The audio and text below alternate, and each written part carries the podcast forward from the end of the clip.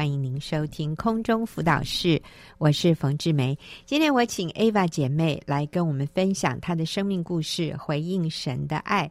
那上个礼拜呢，她有提到她是啊、牧师师母的孩子，从小在教会长大啊，后来进入婚姻，经历了一连串的考验。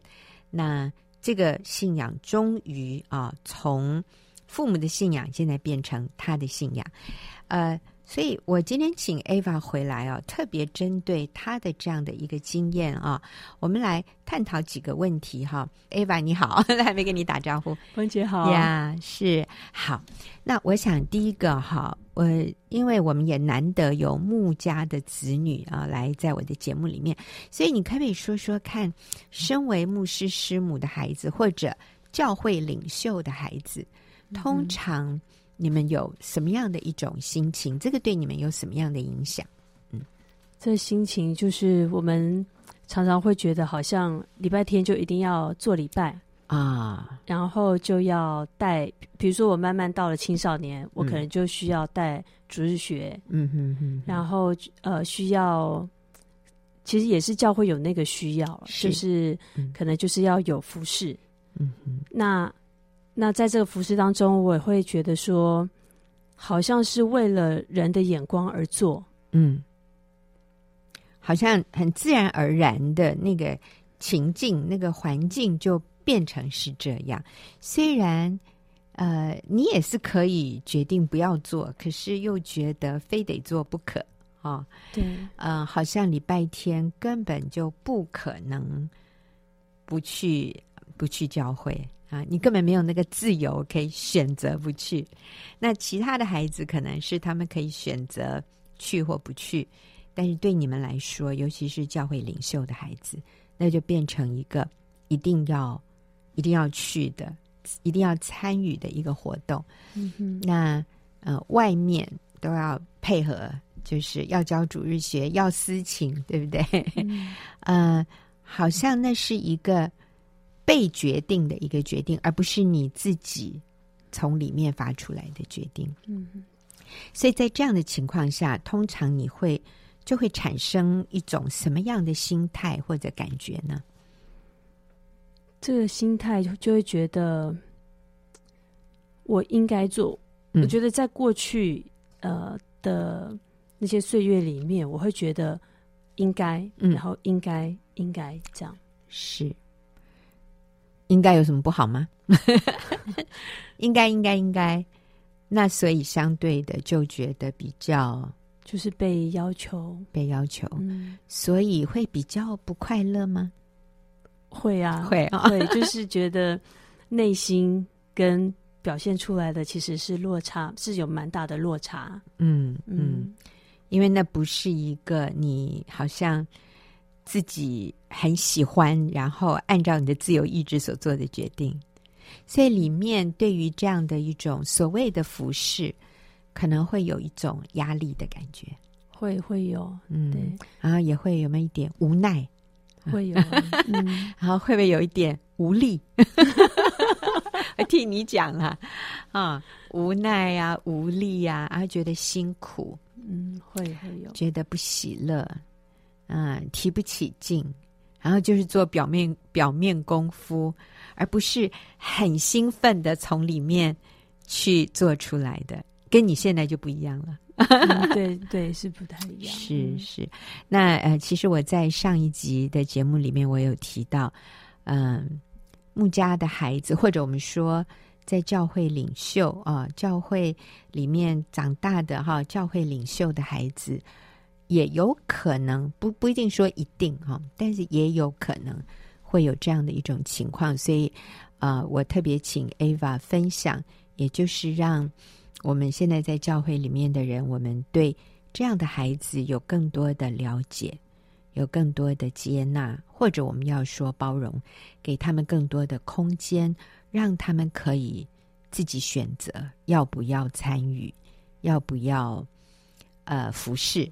啊，讲的好听是服侍，可是他如果是有一种被勉强的，其实对这个孩子的信仰并不是一件好事啊！一定是要让他能够呃，按照他的意愿来选择。那当然，孩子小的时候，嗯、呃，就会跟着啦。我觉得父母替他们做一些决定是 OK 的。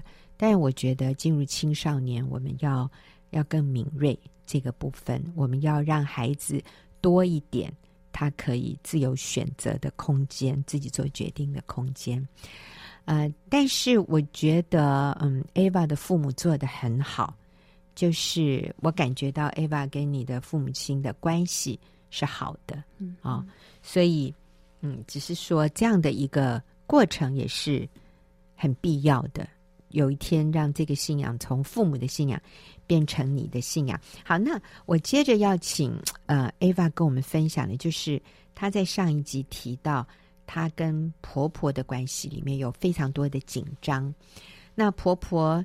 呃，当年讲了很多的话哦，哇，这 Ava 都记得很清楚诶，所以你看一句一句的啊，那是真的。别人讲伤害我们的话，我们是很容易记得的啊。譬如那个时候，伯伯说啊，老大那么瘦，就是你在他一岁的时候打食物泥，把他的胃弄不好的。嗯、这个两个男生那么皮，应该交给小沈来教才教得好。哇，这句话很伤诶。哦，然后。你小孩教不好，不是一个好妈妈，还不如去上班赚钱。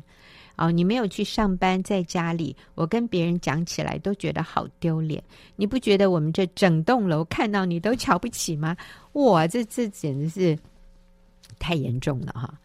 嗯、呃，其实我听你婆婆对你讲这些话，我真的感觉好像这是她的很强烈的感受，然后投射到你的身上。她里面是一个。比较没有安全感，比较容易自卑，很在意别人的眼光的这样的一个年长的女士啊，所以你跟她生活在一起，相对的，你好像要去承受她的那个压力，所以一开始你是很受伤的，可是后来你怎么样超越的，然后变成你跟她的关系很好，你怎么突破的？或者我要说哈，今天有一个人，他跟你的处境很类似。就是他身边有一个人一直批评论断他，看他不顺眼，然后这个人呢、哦、逃也逃不掉啊，可能就是你的婆婆，你逃不掉，可能是你的先生哎，这样一直批评论断你，也有的时候可能是我们自己的父母对我们很不满，在旁边一直念一直念，哇，我们都被他伤得体无完肤哎，怎么办？Ava 给我们一点建议吧，因为你走过来了，嗯，对，我觉得呃，我想到一个画面。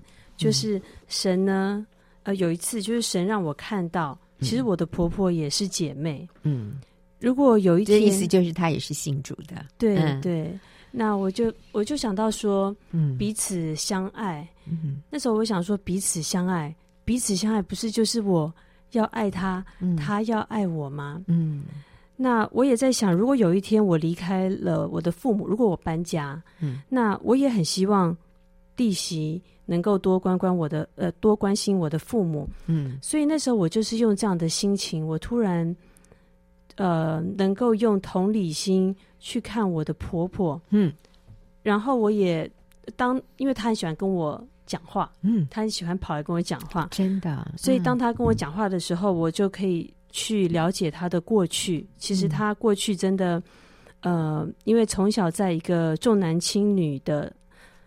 重男轻女的这个家庭背景长大，嗯，所以他一直以来都缺乏正面的赞美跟肯定。是，所以当我了解他的过去，然后，呃，他好像一直被，比如说他的父母否定，或者是也被我的公公在生前的时候，有时候他们讲话都是比较负面的时候。嗯，所以我我后来慢慢明白，其实虽然他讲出来的话是不好听的。嗯，可是事实上，他的心里是很希望跟旁边的人、家人很靠近哦。对，好棒哦！所以我看到 Ava，你你你有一个很重要的一个特质，就是你是一个成熟的人。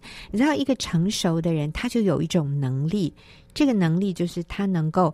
跳脱出他自己的需要，然后他可以客观的站在别人的立场去想、去感受。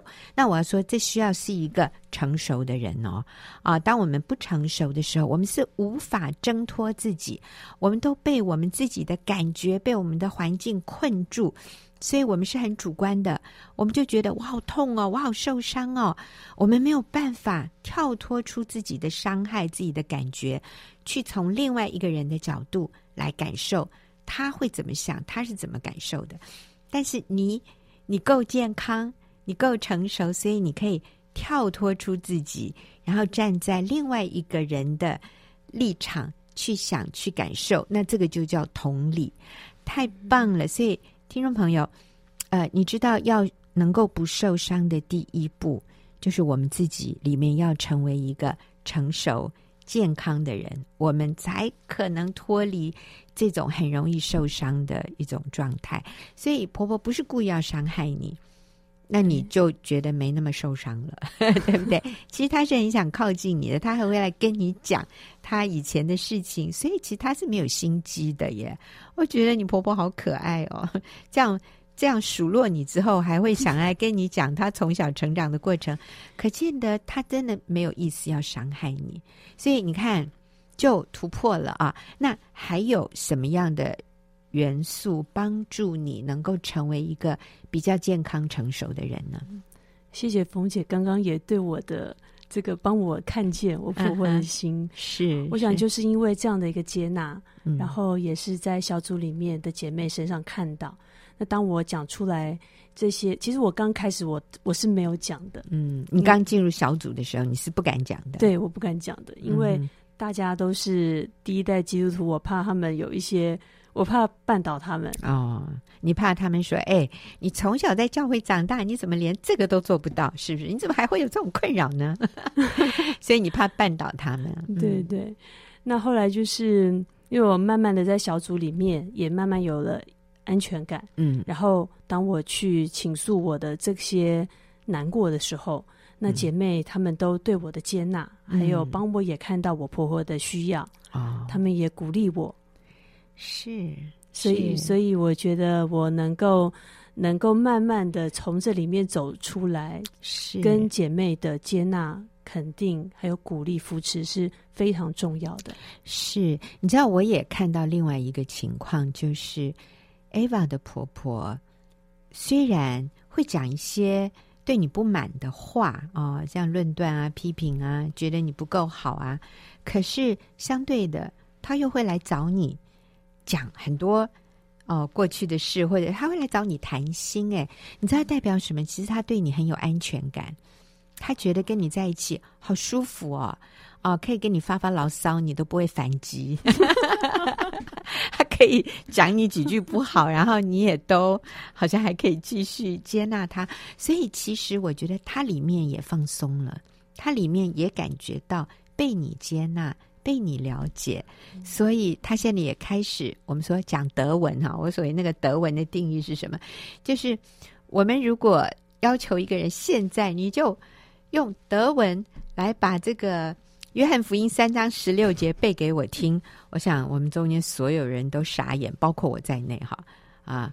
这个谁会用德文来背约翰福音三章十六节？你要我讲几个字我都不会，你还要背那么一长串，我做不到。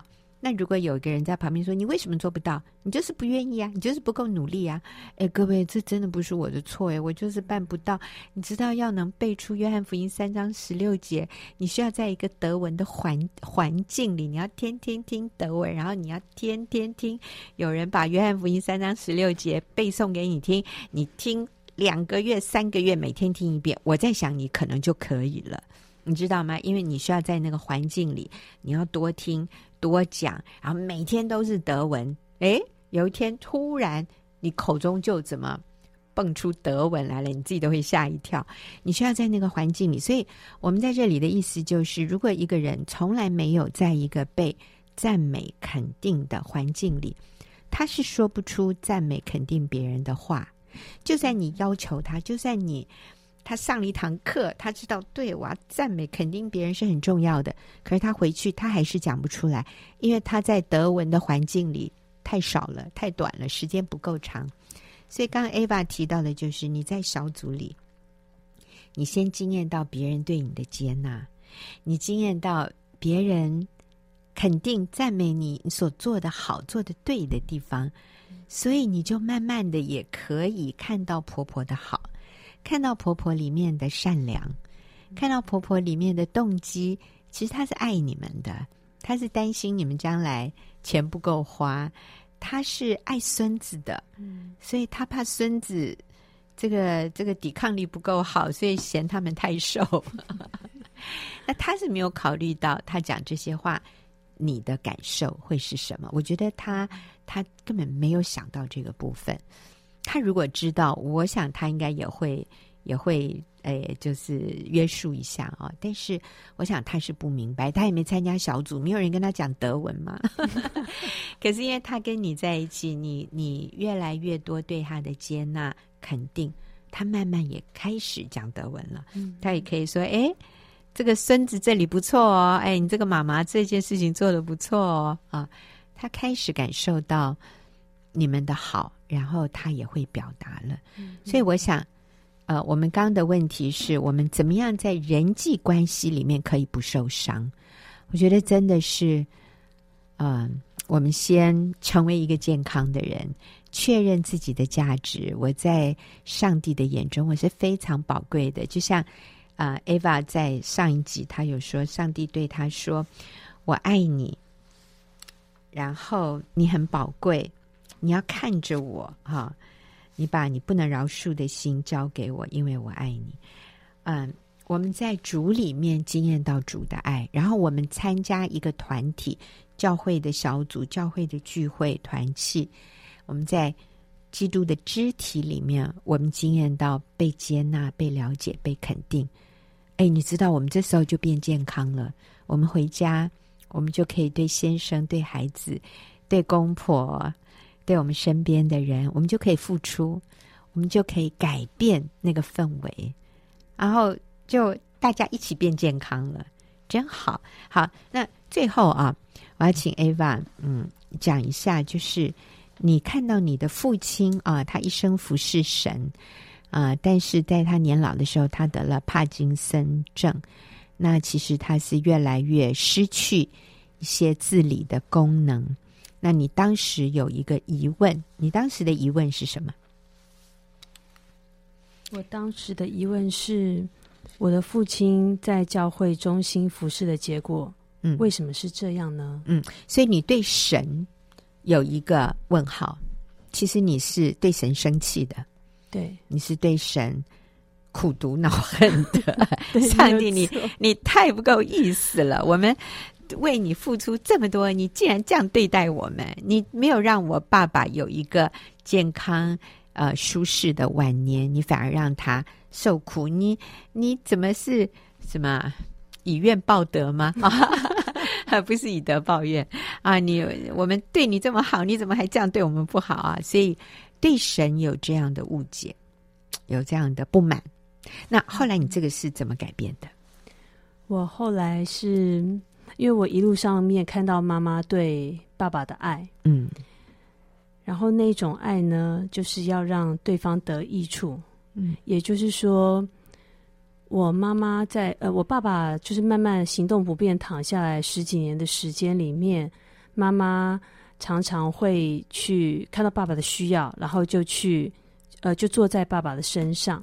嗯，那最近有一次呢，我去呃陪妈妈，因为我都有定期每个礼拜有一次回去陪爸妈。嗯，那我在跟妈妈聊天的过程当中，妈妈就说：“我每天早上醒来，我就感谢主。”谢谢主，让我还有呼吸，还有气息，嗯，可以开始一天美好的一天。哇！其实，在那个时候，我觉得那个妈妈的态度，嗯，就让我体会到爱是恒久忍耐。是，我就体会到那个爱的真谛，它真正的内涵。嗯，我觉得就是从父母的这个相处的过程当中，我去体会到。那我我觉得这个体会，也让我体会到，其实是因为有神的爱，在我的父母里面，嗯，所以我父亲在这么不便利的身体当中，他都他现在都是已经躺着，大概都是躺呃躺着大概有三年，嗯，可是他常常还是会跟我们讲个话。我看到父亲里面有盼望，嗯、那妈妈里面有那个爱，从神而来的爱。嗯，所以我了解了，就是真正的爱，其实就是活在那个生命里面。嗯，然后也看到这些苦难。彰显神的荣耀，从你父母的生命里面，我看见上帝的荣耀。那爸爸躺在床上，但他是有盼望的，那是永恒的盼望。他对永恒的家乡的那个期盼，让他可以安稳在上帝现在对他的安排里面。虽然他行动不便，但是他里面仍然是有平安、有喜乐，还经验上帝的同在，何等美好！好，我们谢谢 Ava，也谢谢你很真实的跟我们分享一个牧家的孩子成长的过程，还有我们怎么看待苦难，我们怎么看待别人对我们的不接纳啊、我觉得好宝贵哦，谢谢 Ava。那呃，我们也休息一会儿，等下就进入问题解答的时间。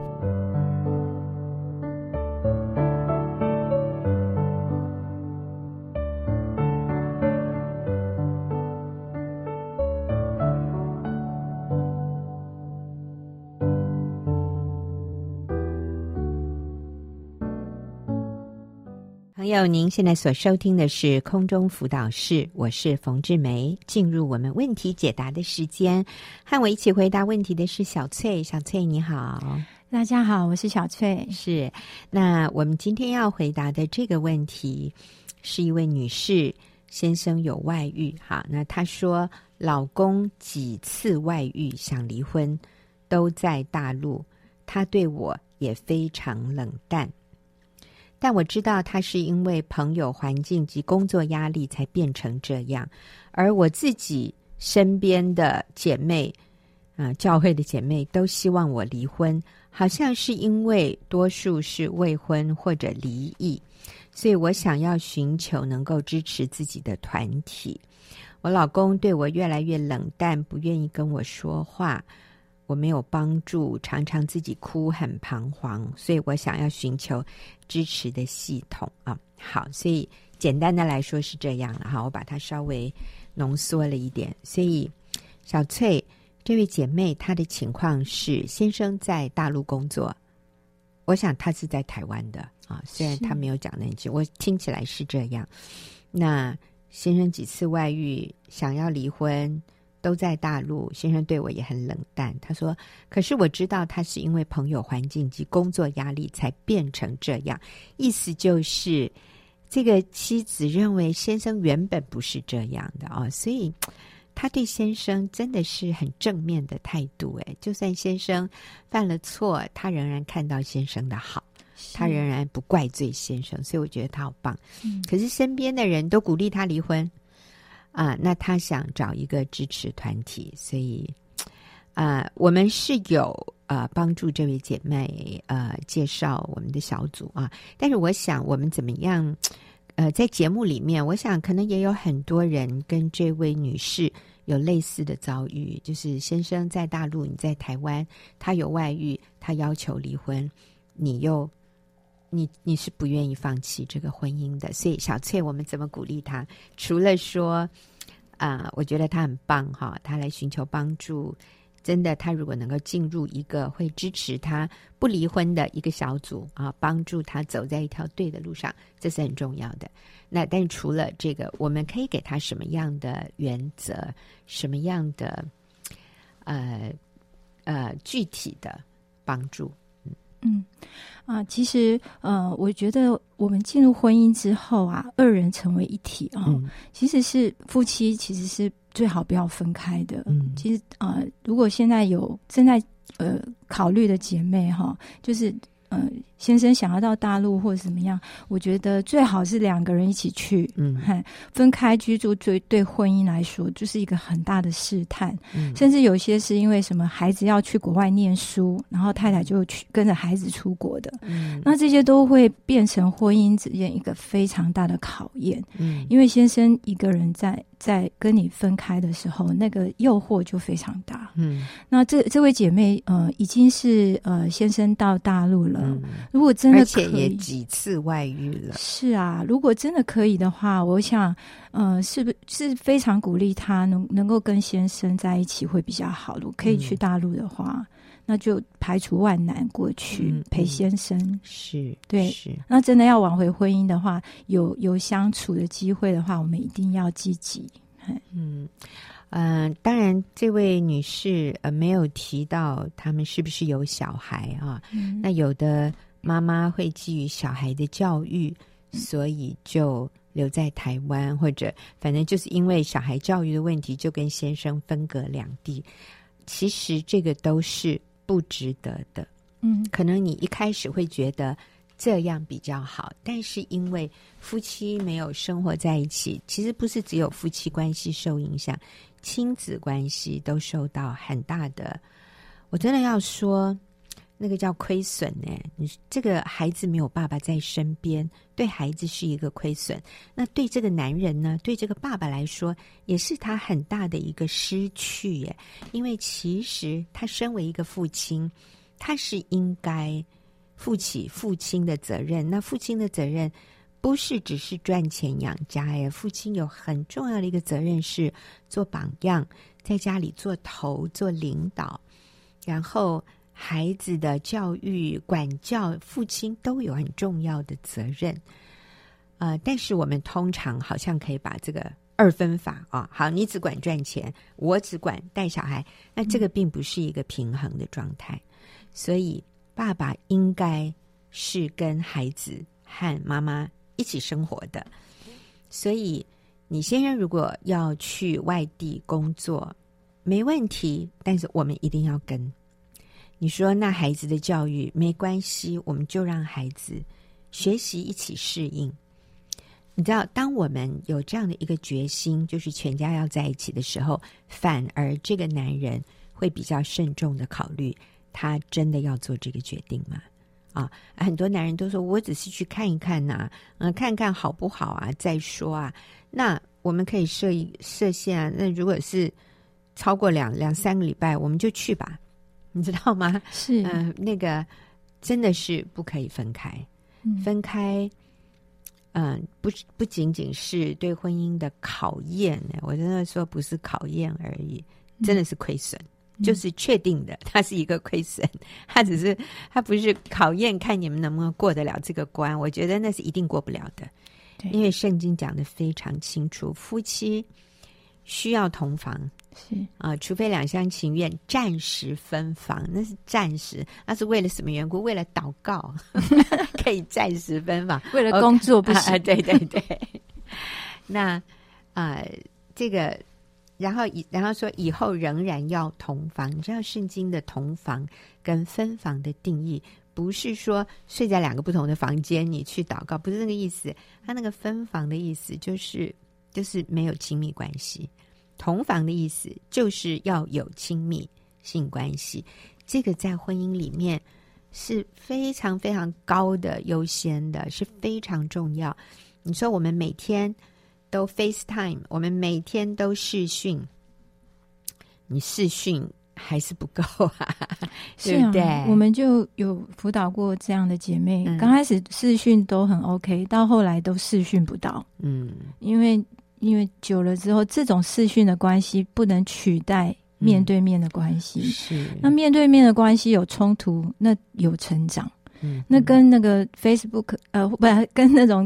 视讯的关系哈，嗯、你这是短暂的，嗯、那是不真实的关系，没有建立真实连接的关系，那婚姻是很受考验的。对对，很受亏损的。对，你不要只说考验，真的真的觉得是，它就是一个一个亏损。而且我觉得就是一个恶化的开始，对、嗯，甚至就是一直恶化下去，疏离，然后两个人就变成那个叫做。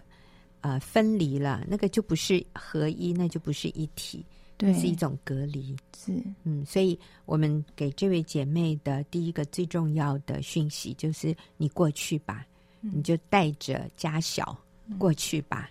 嗯、有的人说：“可是我的爸爸妈妈、我的公公婆婆在这里，我需要照顾他们。”那你就跟你先生说：“我们全部都过去。”嗯，是可以的、啊。嗯。我带着爸妈一起过去投奔你，因为我们说爸爸在哪里，家就在哪里；是先生在哪里，家就在哪里。当我们这样有决心去做的时候，反而这个男人会比较认真的考虑，他真的要这样吗？那如果他真的要这样，我们就真的这样做，这是值得付的一个代价，耶，真的。嗯、那其实现在台湾也接受在家教育，就是啊、嗯呃，孩子可以在家里学习，妈妈就负起这个教导的工作，然后定期的去考试，其实是可以拿到拿到学历的。其实这些都是一些选项，但是绝对比一个家分两地，甚至有的还分三地嘞、哦，好很多。那个我们真的要有智慧做那个最重要的决定。那这个部分哈，小翠，我要请你回答的是，他说先生对他越来越冷淡，不愿意跟他说话，所以他很很沮丧，很彷徨，他很受伤。常常自己一个人哭啊，那我觉得他很棒，他要寻求支持的系统。那有什么是你可以鼓励他的？嗯，你好棒哦！你你寻求一个对的支持系统是对你是最好的。嗯，因为你你不愿意离婚，你一定要找一个不离婚、支持你不离婚的这样的一个一个环境环境。对，嗯，因为你只要一你只要开始摇摆哦，其实你就开始痛苦。嗯，很多人他其实是 他最大的痛苦不是先生逼他，他最大的痛苦是他不知道他到底还要不要这个婚姻。他今天觉得要，明天又觉得不要，嗯、所以这样好像是那个。嗯，胃食道逆流一直重复侵蚀自己，讲得好。就啊，你一讲胃食道逆流，我就可以体会，哦，那真的很痛苦。嗯，那个、那个、那个整个食道都被那个酸一直在重复在侵蚀，嗯嗯嗯、那其实对自己是一个很大的伤害。是，那你很棒，你选了一个最棒的决定，就是你不要离婚。那这真的是。最大的祝福，我觉得这个是你现在目前走走的第一步最稳的一步。那接下来你说啊，怎么办？先生还是这么冷漠哈？那我觉得这个冷漠，呃，面对冷漠被拒绝这件事情，我觉得真的是在基督信仰里面给我们很大的安稳。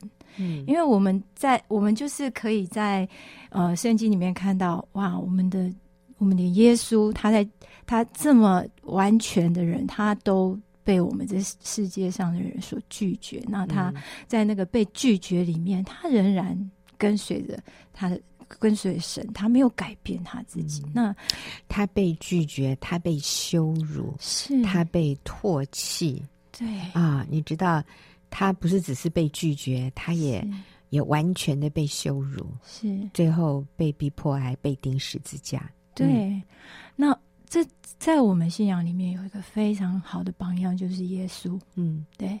那其实啊，有人会说：“哇，那这个榜样太难了，我又不是神，嗯、我真的太难了。”哈，可是真的，圣经告诉我们说，他的担子是轻省的，是容易的。嗯、他哦，他的恶是容易的。然后我觉得真的是这样。当你为什么是容易？因为当你这样做的时候，你的事情变得不复杂。嗯，你知道，当我们呃想要呃在。像离婚的话，或什么，那事情变得很复杂的时候，其实我们的生命或是我们面对的人生是更复杂、更累的。嗯、那我们虽然在现在，我们要去经历到被拒绝啊、嗯哦，我我我觉得被拒绝这件事情也是一个需要操练的。嗯、我们要不怕被拒绝、嗯？怎么不怕被拒绝？被拒绝就好受伤耶。是啊，可是你想想看，如果人家拒绝我，为什么会那么受伤？可见我自己也不是很确定我自己的价值。嗯，我很受伤，可能是因为我觉得被否定。对，那当我被否定的时候，我没有仔细的去想一想，嗯，我真的有这么糟糕吗？嗯啊，嗯，我的价值要让他来决定吗？他否定我，我就没价值吗？呃、嗯，对，我们真的是要思想更清楚一点，他不能决定我的价值。对，而且他现在神智状况是被 诱惑，嗯、然后有一点搞不清楚东西南北了。嗯嗯、那那你他你你看你先生，其实我们不是轻看先生哦，先生一直都是你你一定是非常欣赏你的丈夫才嫁给他的。嗯，但是你必须要你必须要知道，他是个人，他也有他、嗯、呃不就是有某些状况。不是完全的时候。嗯、那那样的状况里面，你不能把那样的状况来看作自己，来看看判断自己。嗯，嗯，你仍然要从神的角度来看你自己，你是你是宝贵的。虽然你有有很多事情需要调整，还不够好，但是你知道你是宝贵。你在做的每件事情，你只要按照神的心意做，你的价值是你是可以非常有影响力的。是，所以按着神的心意做，就是第一个，我决定我不离婚，我不放弃这个婚姻；第二，我继续挽回先生的心，透过。搬过去跟他住，我至少表达我愿意搬过去，然后采取一些行动，就是啊、夫妻就是要生活在一起。那如果他拒绝你呢？那我们在主里面，我们来学习怎么样可以不受伤。就是我不让我先生来定义我的价值，我的价值是在主耶稣里面的，因为耶稣用重价买赎了我，耶稣用他的生命。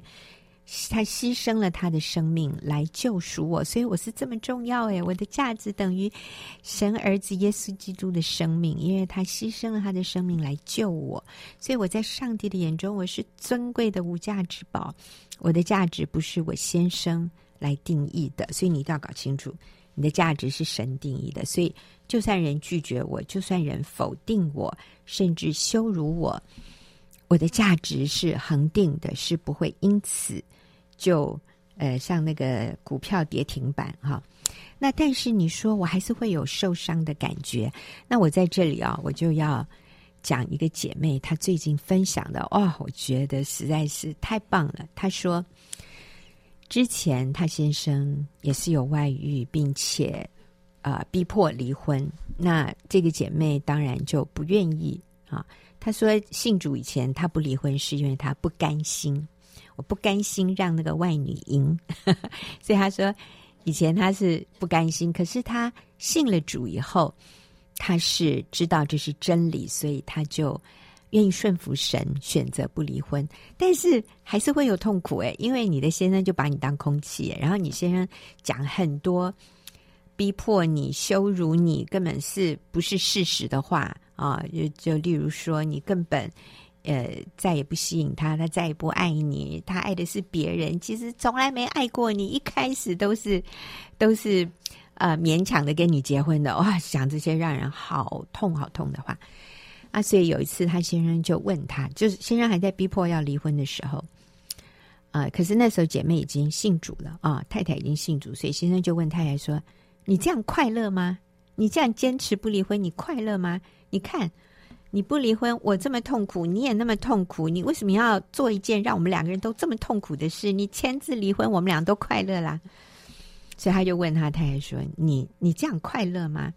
结果这个太太就说：“现在的情况确实我不快乐，就是你有外遇，你要逼迫我离婚，我确实不快乐。但是我里面有平安。诶，你知道吗？你不快乐，可是是有平安的。”没想到这个时候还在最终的这个丈夫，竟然说有平安，那就是等于有百分之六十的快乐了。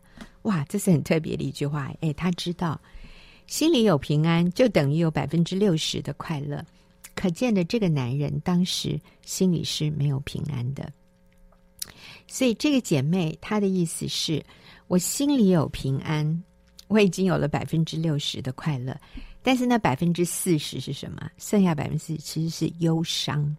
他说：“我心里是忧伤的，我想到我的先生在最终，我想到我的呃，他对我的不忠诚，其实我里面是忧伤的。他这样否定我，我确实是有忧伤的感觉。”他说：“可是。”我先生都说了，我有百分之六十是快乐的。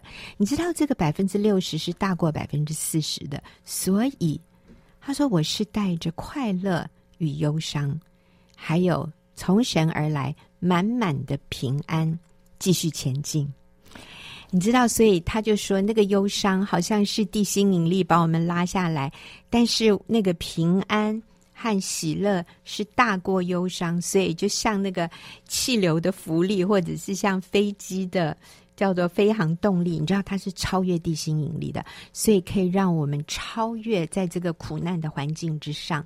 我们在忧伤，我们在困难中，我们是带着平安喜乐继续前进。所以在每一个困难中，我们是有盼望的。只要我们选择按真理而行，上帝帮助我们，我们是已经得胜的。所以鼓励祝福这位姐妹，你做得很好，不要放弃，做对的事，去与先生同住，去挽回他的心，去告诉他那个善良的。你过去所认识的那个好男人仍然存在，你知道吗？他只是暂时被外面迷惑而已。但是你相信他里面仍然是善良、愿意负责的。你就是继续对他说赞美、肯定、正面的话，然后保持自己情绪稳定。在主里有信心，你能够超越这个环境，好棒啊！谢谢小翠，也谢谢听众朋友写信进来问的这些问题，也谢谢您的收听。那我们下个礼拜再会。